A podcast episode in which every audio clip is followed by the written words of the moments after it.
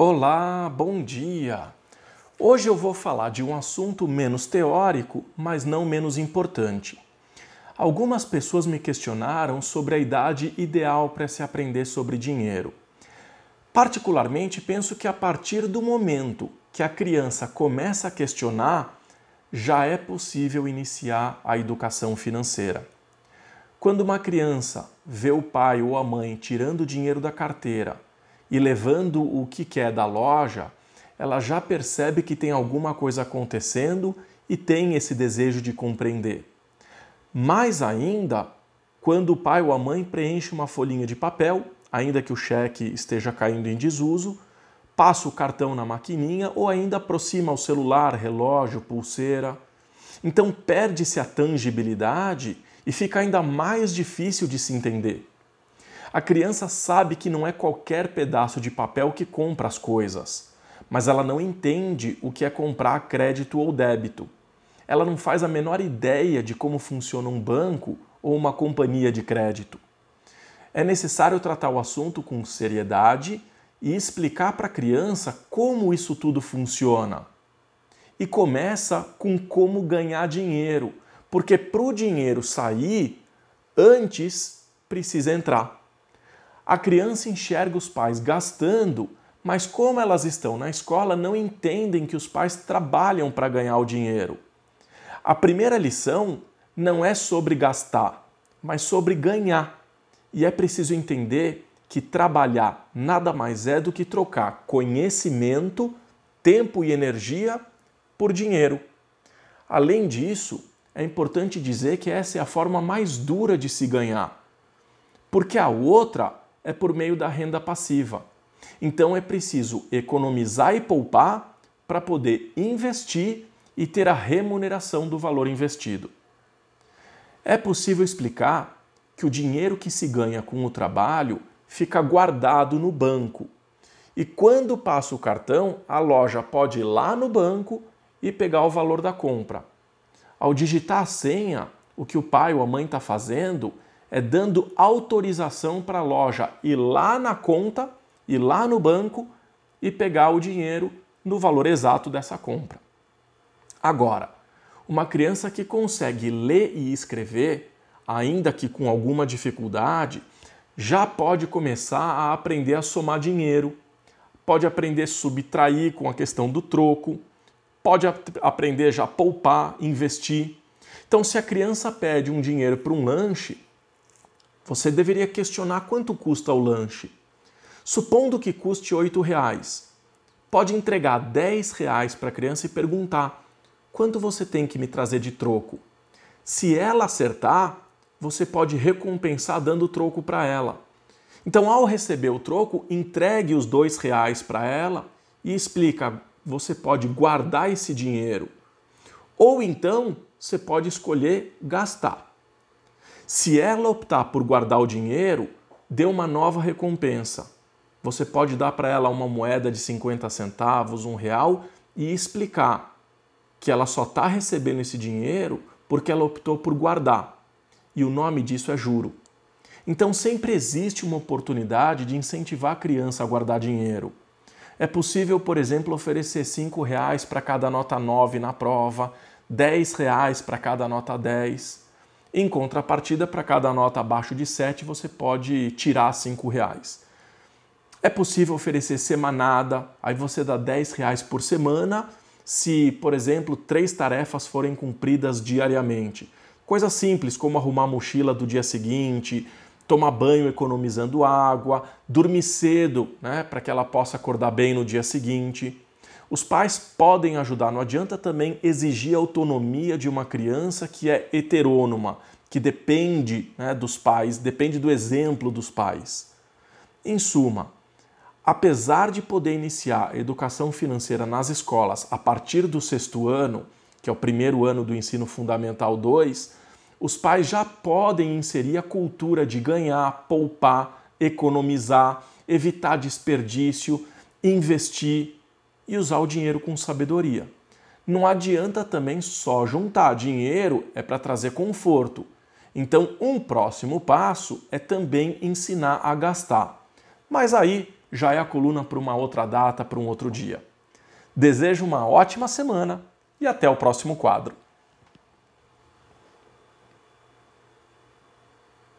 Tiago. Muito obrigado. 11 horas 5 minutos. Descomplicando a economia. Hoje é segunda-feira, dia de Descomplicando a Economia, e o professor Eli Borochovicius, da PUC Campinas, vai falar sobre o seguinte assunto. O número de brasileiros com nome sujo bateu novo recorde de acordo com o Serasa. Já são mais de 63 milhões. Com a palavra o professor Eli Borochovicius. Olá, bom dia. Vocês sabiam que o Brasil bateu um novo recorde? Pois é. Mas infelizmente a coisa não é boa.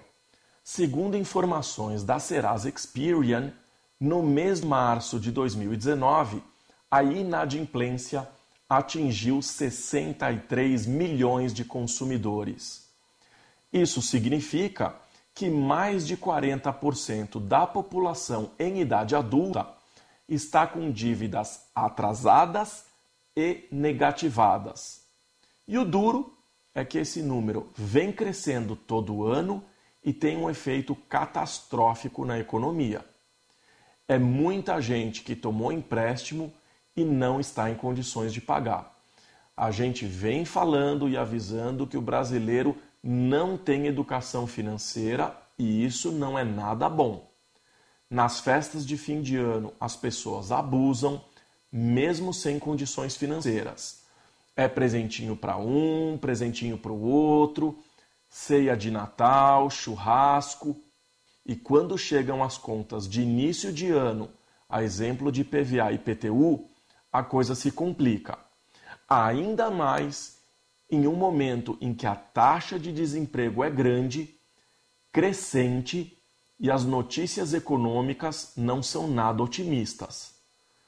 Quando o mar não está para peixe, é necessário ter ainda mais cautela e evitar gastos desnecessários, evitar desperdício e é importante fazer uma reserva para os imprevistos, porque eles acontecem e não escolhem a hora. O duro é que, por infortúnio do destino, esses imprevistos batem a porta sempre na hora errada. O estado de São Paulo é o que apresenta disparado o maior número de pessoas inadimplentes são mais de 15 milhões de pessoas. Em seguida vem o Rio de Janeiro com mais de 6 milhões e Minas Gerais com mais de 5 milhões. Também são os estados com maior número populacional. Ao analisar o total sobre a população adulta, o estado com o menor número de habitantes é o que aparece em primeiro lugar, Roraima são quase 62% de inadimplentes. Um absurdo. Depois tem Amapá, Amazonas e Acre, todos com mais de 50% da população inadimplente. E olha que diferença. Santa Catarina, o estado com o menor número de, inadimplentes, tem 33,7% da população sem pagar suas obrigações também é muito alto. A população mais endividada, diferentemente do que as pessoas imaginam, não são os jovens, mas aqueles com idade entre 36 e 40 anos. Agora, o que preocupa é o crescimento de pessoas com mais de 61 anos. Se em 2018 eram 33,5%, esse ano é de 35,4%. A dúvida que fica: será que os filhos, esses entre 30 e 40 anos de idade, que já estão com o nome negativado, não estão fazendo dívidas em nome dos pais? O problema é que acaba negativando o crédito também dos mais velhos. E olha só, 28% das dívidas é com bancos e operadoras de cartão de crédito. 19,8% com empresas de energia, água, gás, enfim, por aí vai. E 13,2% com empresas de telefonia, que teve o maior crescimento do ano passado para esse ano. Os juros tão altos e com essa inadimplência tende a aumentar ainda mais, o que prejudica toda a economia e vai dificultar cada vez mais para que essa dívida seja quitada. A gente tem falado insistentemente aqui sobre as taxas de juros de cheque especial dos bancos e as taxas do rotativo e do parcelado dos cartões de crédito. Eles são muito altos e as pessoas acabam se enrolando mesmo. A saída é parar de gastar, reduzir o consumo, negociar a dívida e estancar o problema para só depois voltar a gastar. É triste, mas é muito comum ver as pessoas fazendo farra com o dinheiro dos outros. Mas uma hora a conta chega e o duro é que ela vai chegar para todo mundo. Então é momento de cautela, é momento de cuidado. Não é hora de gastar além das suas possibilidades. Desejo uma ótima semana e até o próximo quadro. Até o próximo quadro. Este foi o professor Eli Borochovicius, da PUC Campinas. Ele que fala sobre economia, sobre finanças todas as segundas-feiras. Descomplicando a economia.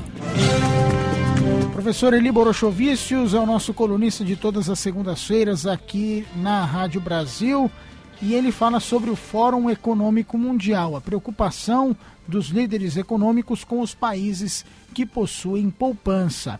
Olá, professor. Olá, bom dia. Estamos vivendo um período interessante de discussão e reflexão sobre a reforma da Previdência. Então, pensei em trazer aos nossos amigos ouvintes aquilo que saiu no relatório do Fórum Econômico Mundial desse ano 2019. Existe uma grande preocupação com os níveis de poupança no mundo todo, porque se estima que até o ano de 2050, os países com as maiores reservas financeiras para aposentadoria terão uma lacuna de aproximadamente 400 trilhões de dólares. Ou seja, existe uma preocupação mundial com os sistemas previdenciários em que reformas são necessárias para garantir a sustentabilidade do sistema. Segundo os cálculos, o dinheiro das reservas de aposentadoria podem terminar 10 anos antes da expectativa de vida das pessoas. Isso significa que o dinheiro que está sendo guardado não é suficiente para cobrir as despesas da velhice. As pessoas estão vivendo mais e melhor. Dessa forma, seria natural que contribuíssem por mais tempo, mas não é o que está acontecendo. Obviamente, é muito ruim ter que trabalhar mais para se aposentar. Mas a verdade é que a gente está vivendo mais. Então é preciso ficar mais tempo na labuta e ter o cuidado de guardar dinheiro. A pesquisa também aponta que o ideal é que as pessoas pudessem viver com 70% das receitas que tinham enquanto trabalhavam, pelo menos para poder manter os seus padrões de vida. Então, se uma pessoa tinha uma média de salário de 6 mil reais, teria que receber 70% disso ou R$ 4.200. Supondo que uma pessoa pretenda se aposentar aos 65 anos de idade e a expectativa de vida seja de 85 anos, ela teria que ter dinheiro suficiente para esses 20 anos ou o equivalente a 240 salários de 4.200. Considerando o juro de 0,5% ao mês, a pessoa precisaria acumular ao longo da vida o equivalente a pouco mais de 586 mil reais. Para conseguir juntar esse dinheiro, ela precisa, precisaria guardar 295 reais todo mês desde os 25 anos de idade. Se no início de carreira essa pessoa ganhasse aproximadamente dois mil reais, teria que ter uma reserva de 15% do salário. E a gente sabe muito bem que o brasileiro não guarda nem metade disso, se guarda. A gente não tem uma cultura de planejamento de longo prazo. Então passou da hora da gente começar a ter consciência financeira. No exterior, os governos e as empresas têm discutido e estimulado os trabalhadores a pouparem para a velhice. E aqui a gente não tem visto muito essa preocupação, em especial a gente não percebe uh, que as pessoas estão contratando planos de aposentadoria complementar, a exemplo dos planos de PGBL e VGBL. A máxima de que cada um colhe aquilo que planta continua valendo. Se não semear, não haverá frutos, e morrer de fome não é um desejo e tampouco uma solução. A sugestão é que os brasileiros aprendam a poupar, aprendam a viver com menos ao longo do período em que se tem saúde e disposição para o trabalho, para que possa realmente descansar na velhice. Desejo uma ótima semana e até o próximo quadro. Valeu, professor. Agora 11 horas e 12 minutos. Obrigado, Daniele. 11 horas e 7 minutos. Descomplicando a economia. Professor Eli Borochovicius, da PUC Campinas, é o nosso colunista de todas as segundas-feiras. E hoje ele fala sobre a situação das férias escolares. O que os pais podem fazer para entreter os filhos durante essas férias de julho sem gastar muito. Olá, professor, bom dia. Olá, bom dia. Estamos na última segunda-feira do mês de junho e começam as preocupações dos pais que têm crianças pequenas. Na próxima semana começa o período de férias escolares. Mas e agora? O que fazer? Não muito raro, os pais recorrem aos avós e infelizmente muitos ainda há vizinhos. Mas e quando essa não é uma alternativa? Bom, existe uma série de opções de atividades muito interessantes nesse período, como aquelas que são propostas pelos shopping centers da região. O Shopping Parque das Bandeiras está com brincadeiras relacionadas ao universo do filme A Era do Gelo. O Parque Dom Pedro não divulgou oficialmente no seu site, mas na área do estacionamento deve ter um grande espaço com brinquedos infláveis. O Iguatemi promove a segunda edição do Roller Park, com pistas para patins, skate, patinete e hoverboard. Além disso, o shopping promete ainda oficinas variadas, espaço para brincadeiras e muitas atrações culturais incluindo apresentações de teatro infantil. O Galeria está com o Planeta Imaginário e divulgou que em breve deve ter uma sala de cinema divertida e voltada exclusivamente para as crianças pequenas. O Campinas Shopping Unimart ainda estão divulgando a festa junina e não apresentaram atividades exclusivas para o período de férias nas suas páginas de internet. Mas a pergunta que fica é: e quem leva? Quem busca? Quem supervisiona as crianças? Aí entra a importância da colaboração e da convivência em sociedade. Em algumas escolas, existem grupos de pais que se revezam para ficar com as crianças em atividades previamente combinadas. Isso inclui parque, uh, passeio no parque, sorvete, enfim, uma série de coisas cujo custo é muito baixo ou inexiste. Muitas escolas privadas, reconhecendo essa dificuldade dos pais, passaram a oferecer programas específicos para os alunos no próprio ambiente escolar. É um período exclusivo de atividades e filmes, sem lições de casa, sem aulas teóricas, sem sala de aula.